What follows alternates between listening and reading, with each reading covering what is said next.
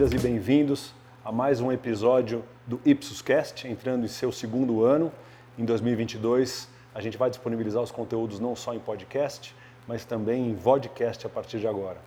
E nesse episódio, a gente vai abordar um tema muito efervescente, que é o que faz a publicidade ser eficaz hoje. E para isso, a gente vai usar os aprendizados do F Awards, um dos principais prêmios de eficácia publicitária. E para essa discussão a gente tem dois convidados muito especiais. Eu queria, antes de mais nada, agradecer a presença do Marcelo Gomes, presidente do grupo Meio Mensagem aqui no Brasil. Marcelo, muito bacana você estar aqui. Se você pudesse apresentar. Obrigado, Mauro. Obrigado pelo convite. Boa tarde, bom dia, boa noite a todo mundo que está nos ouvindo. Eu sou o Marcelo, sou presidente do, do Meio Mensagem. O Meio Mensagem é o responsável uh, pelo F Awards uh, aqui no Brasil. A gente tem uma comunidade de, de marketing, comunicação, publicidade e o F Awards é aquela premiação que a gente resolveu trazer para o Brasil exatamente porque ela reconhece a eficácia do trabalho de marketing. Né? Ele tem que ser criativo, a gente dá nota pela criatividade, mas também valoriza muito os resultados. Legal. E é um prêmio global, né? Ele está em vários países atualmente. Isso. O F ele tem mais de 50 anos. Ele nasceu em 1968, foi criado pela American Marketing Association. Depois ele começou a se expandir. Hoje ele está em mais de 50 países, assim como a gente faz o F Brasil aqui.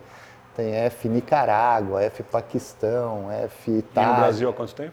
No Brasil desde 2007. Legal. A gente está aqui no, no Brasil, então já tem uma história. A gente veio com ele devagar para as pessoas entenderem o F, ele né, é uma inscrição mais trabalhosa, né? você tem que construir um case, né? mostrar a estratégia, o insight, a ideia criativa, depois o, a execução disso, como aquela ideia ganhou vida e os resultados. Então essa construção de case a gente foi trabalhando para que todo mundo começasse a entender como construir um case, como narrar isso tudo.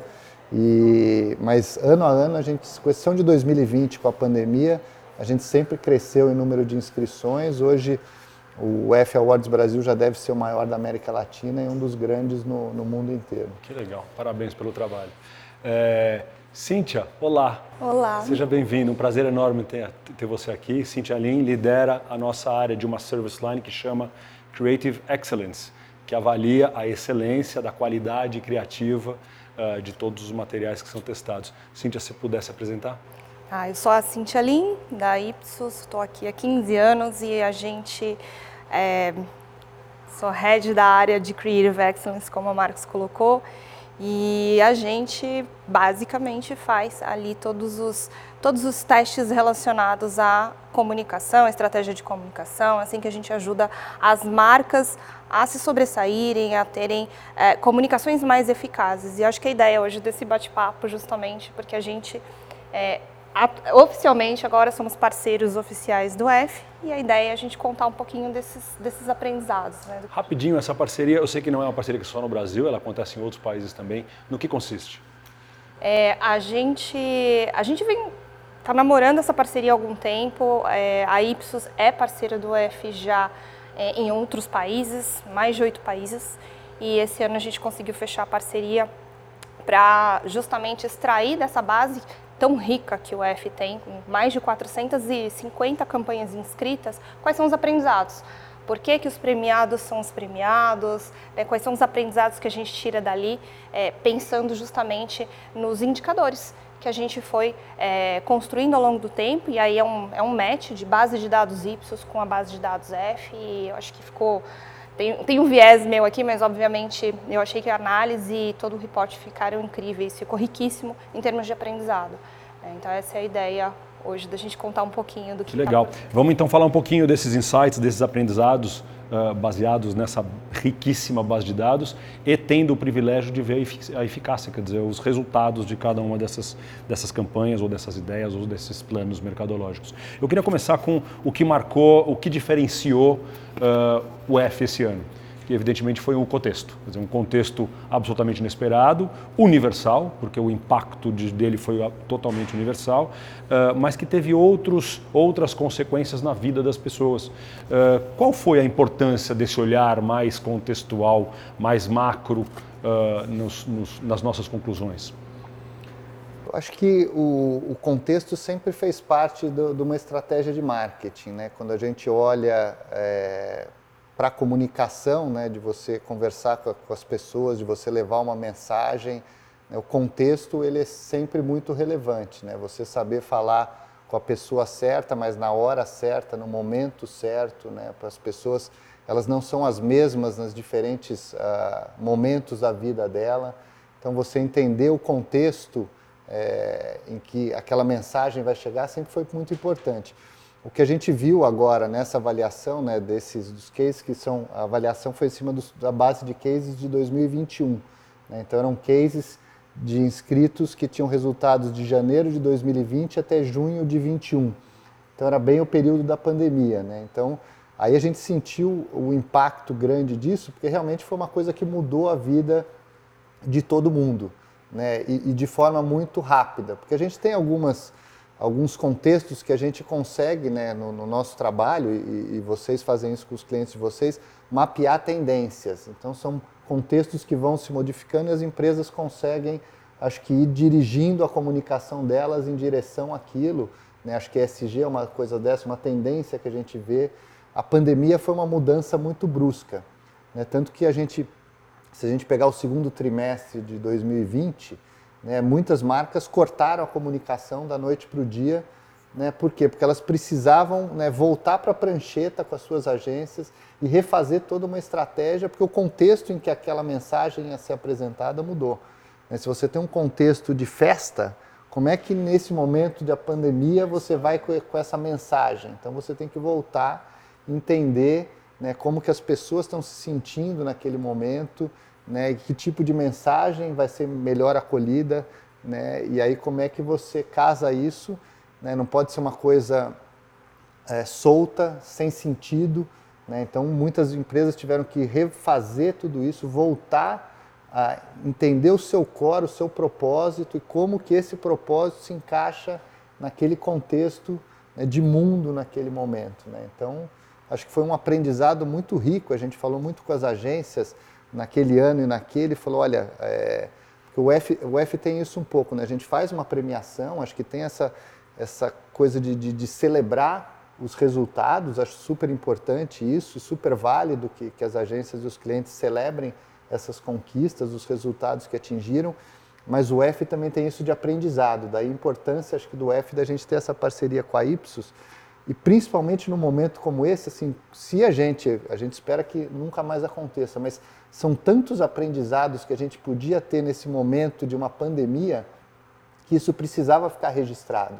Então a gente incentivou muito as agências a contarem o que, que elas fizeram durante isso para que isso pudesse ficar registrado e servisse de aprendizado para o futuro, né? aprendizado de marketing para o futuro. Muito bom, obrigado. Ah, complementando o que você falou, né? É, o contexto ele sempre existiu e sempre foi importante. Mas na pandemia, o consumidor estava mais atento às mensagens. Então, isso ficou muito evidente. Era impossível a gente não trazer é, a questão do contexto pandêmico, a situação do consumidor mais isolado. Ele estava, ao mesmo tempo, mais atento às mídias, mais atento à TV. Ele estava muito mais conectado e mais envolvido com o que as marcas estavam falando. É, então, é, foi um momento, e aí quando a gente vai para o anunciante, para as marcas, foi um momento que estava difícil priorizar. E agora? Qual que é o meu objetivo? Qual que é o meu objetivo? O que, que eu faço para comunicar? E aí já tem um outro, um, um, outro problema que surge imediatamente na sequência, que é como é que eu vou comunicar? Né? Então, estou é, num contexto que eu preciso é, manter, aí a gente entra numa questão de dos funcionários, né, o, consumidor, manter toda uma sociedade ali engajada, envolvida, é, como é que minha marca fica relevante, se torna relevante, como é que eu reposiciono, eu adequo o meu posicionamento nesse contexto. Então, outras questões vão surgindo em relação ao DNA da marca. Então, é, é muito do que o Marcelo falou, a gente volta para a prancheta para refletir o que, que a gente é nesse mundo de hoje. É, e isso aconteceu. Obviamente tem essa, essa necessidade de revisão, que é é, é uma ruptura enorme do que, do que as marcas vêm planejando. Agora, tem, teve algumas marcas que acharam melhor se recolher e não estar em contato com o público. Então, primeiro, eu queria saber se isso, eh, se vocês têm alguma opinião sobre este, este momento. E segundo, a gente está falando muito do contexto da pandemia, porque a base de dados que a gente usou, obviamente, foi extremamente impactada pelo conceito da pandemia, mas eu imagino que fique um legado disso, né? essa, essa percepção de importância de contextualizar e como o contexto afeta as pessoas, imagino que ela vá perdurar. Então estou imaginando daqui para frente, o que, que, qual a importância do contexto que a gente ou as marcas têm que continuar prestando atenção. Ah, posso contar um pouquinho, fazer um teaser ali do que a gente viu dos, dos resultados e que tem muita relação com o que a gente vê na base de dados da Ipsos também. É, não falar por si só já é um posicionamento, né? E aí a gente vê uma diferença também no que foi falado marcas que se preocuparam mais em manter a presença do que efetivamente trazer um conteúdo mais relacionado ao posicionamento, é, ao contexto, né, é, de ser mais legítimo, mais autêntico naquele momento, elas acabam sendo mais efetivas. Então a gente percebeu no F, em campanhas que a gente avalia, que o, o consumidor ele se envolveu mais, se conectou mais com as marcas que efetivamente se posicionaram e repensaram nesse momento como é que tem que ser essa conexão com o consumidor, né? É, eu acho que, que é isso que a Cintia colocou. Acho que não falar é uma opção, mas as empresas hoje em dia têm que entender que, que não falar também transmite mensagem. Né? Então você pode escolher, e acho que as marcas não são obrigadas a entrarem em todas as conversas mas elas têm que entender é, que, que, que, isso também está transmitindo alguma mensagem para uma parcela da, da, audiência. Acho que a pandemia foi uma coisa muito impactante. Né? Então, uh, você está presente na vida da, da, do seu cliente naquele momento com alguma mensagem é uma coisa que talvez eh, vai ficar muito forte dentro daquelas pessoas. Quem teve comigo naquele momento? Né? Porque tem momentos, você imagina, sei lá, 9-11, né? quando acontece uma coisa daquela, a gente lembra, a gente lembra quem teve junto com a gente em momentos como aquele. Então, marcas que eventualmente tinham o, o, o que oferecer. Então, você pegar marcas que estavam próximas, que refizeram, sei lá, de alguma forma tentaram ajudar, estender a mão no momento como aquele, elas com certeza vão ser recompensadas né, de, no, no, no afetivo, no emocional dessas pessoas no futuro. Né? Essas marcas saem maiores do que começaram a pandemia justamente porque ousaram estar perto neste momento. Né? Não tenho dúvida. É, acho que uma série de outras consequências é, sociais que aconteceram desse grande fato é, vão perdurar. É, e, e, isso talvez seja um grande desafio para a marca. Eu vou citar as coisas mais visíveis, é, principalmente do lado mercadológico, que são é, a percepção de desigualdade, um vácuo institucional grande que muitas marcas se propuseram a, sob certo aspecto, ocupar, a fragilidade e a desigualdade, em que mostra a fragilidade de grupos sociais que na pandemia escancaradamente foram prejudicados, mais prejudicados por falta de conectividade, por falta de emprego, por falta de segurança. Então, eu, eu acho que algumas consequências da pandemia acabam perdurando e, e, e essas gr grandes causas, vamos chamar de causas de, de diversidade e inclusão, por exemplo, ou uh, contra a desigualdade social, elas foram, sob certo aspecto, ou podem ser abraçadas pelos propósitos das marcas que acharem que isso tem a ver com elas.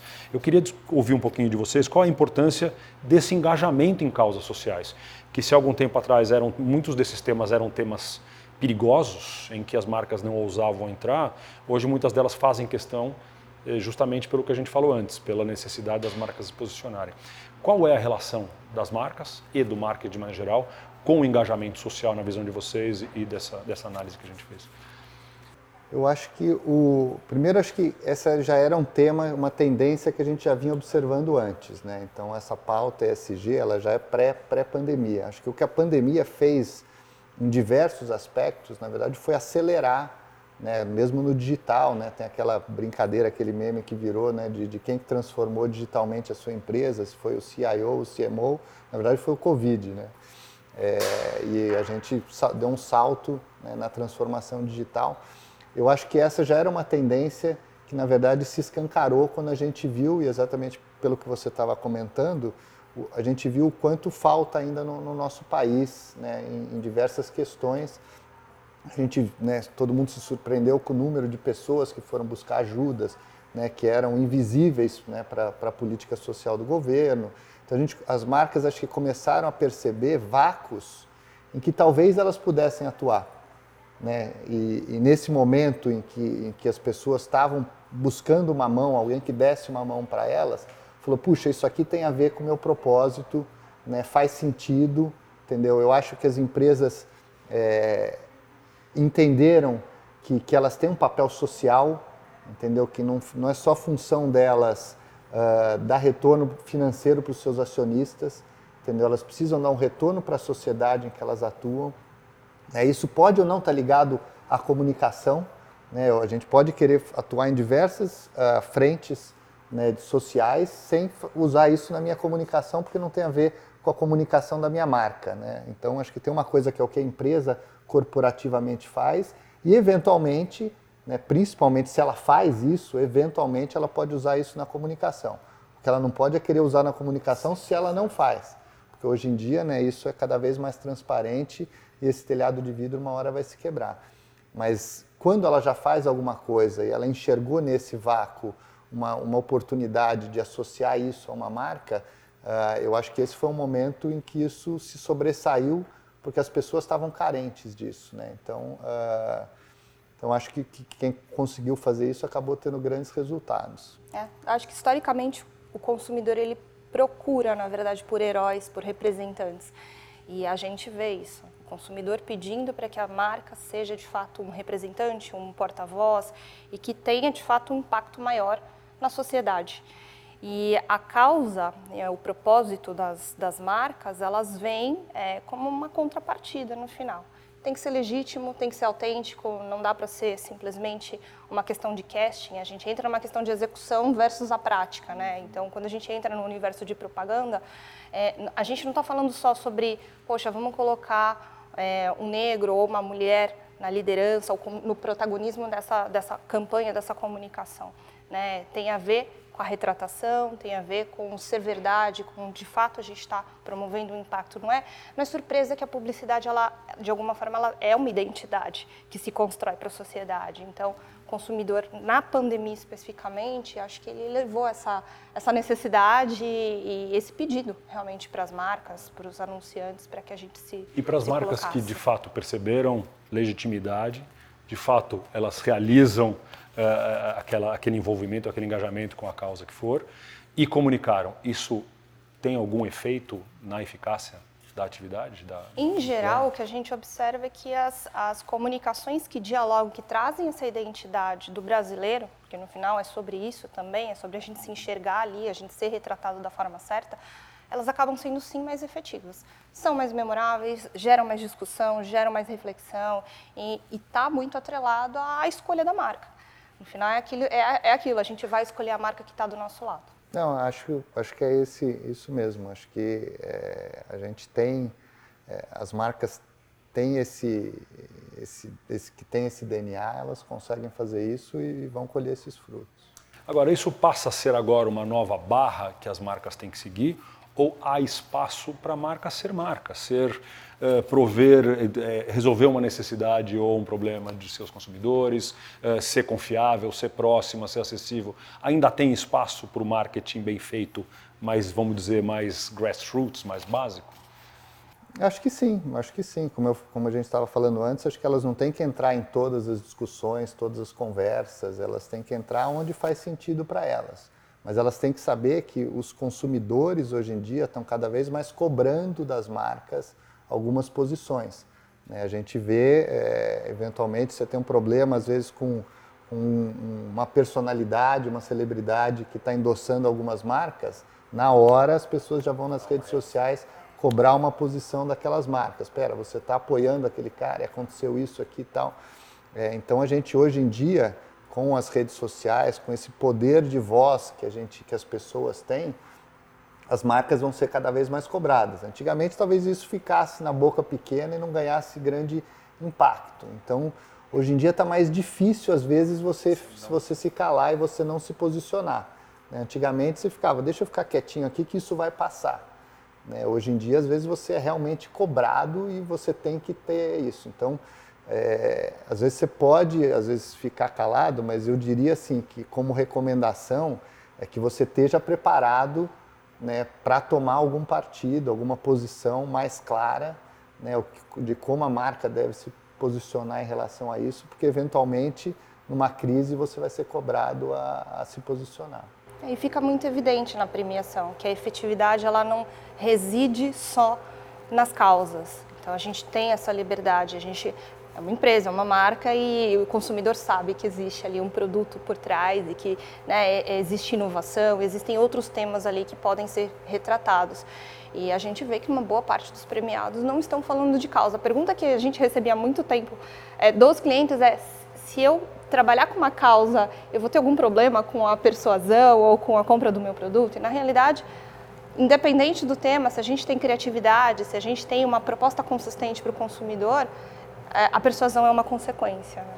Perfeito. E não necessariamente olhando do lado da comunicação, o que a gente notou sobre diversos trackings que a gente fez durante esse período, é que inclusive havia uma percepção dos consumidores de que a própria disponibilidade e acesso às marcas traduzia é, essa sensação de, de, de, parceria, de colaboração, de solidariedade. Quer dizer, o simples fato dele estar disponível já era essencial.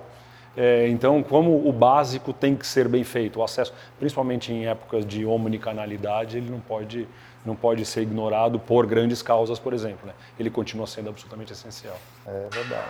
E acho que aqui vale também um ponto da força dessa indústria nossa da, da comunicação, né? a força e o impacto que, que a nossa indústria tem né, no dia a dia das pessoas, como percepção, como é, movimentos das pessoas, entendimento, capacidade de gerar mudança.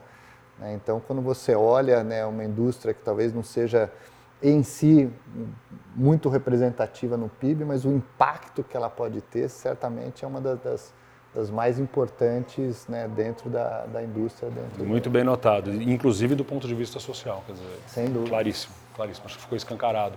Quais são os próximos passos do F? Eu sei que as inscrições estão abertas. As inscrições estão abertas até o comecinho de agosto. Depois a gente, final de agosto, em setembro, a gente vai fazer as etapas de julgamento. Em outubro a gente divulga quem são os, os, vencedores do F, mas sem dizer a cor de troféu, se é ouro, prata e bronze. Essa informação a gente guarda até dia 8 de novembro, que é quando vai ser a cerimônia é, de premiação do F. Então a gente vai estar tá aí reunido com 500, 600 pessoas para celebrar os vencedores e lá eles vão ficar conhecendo quem que é o troféu ouro. Quem quiser ter mais bronze, informação? f.com.br.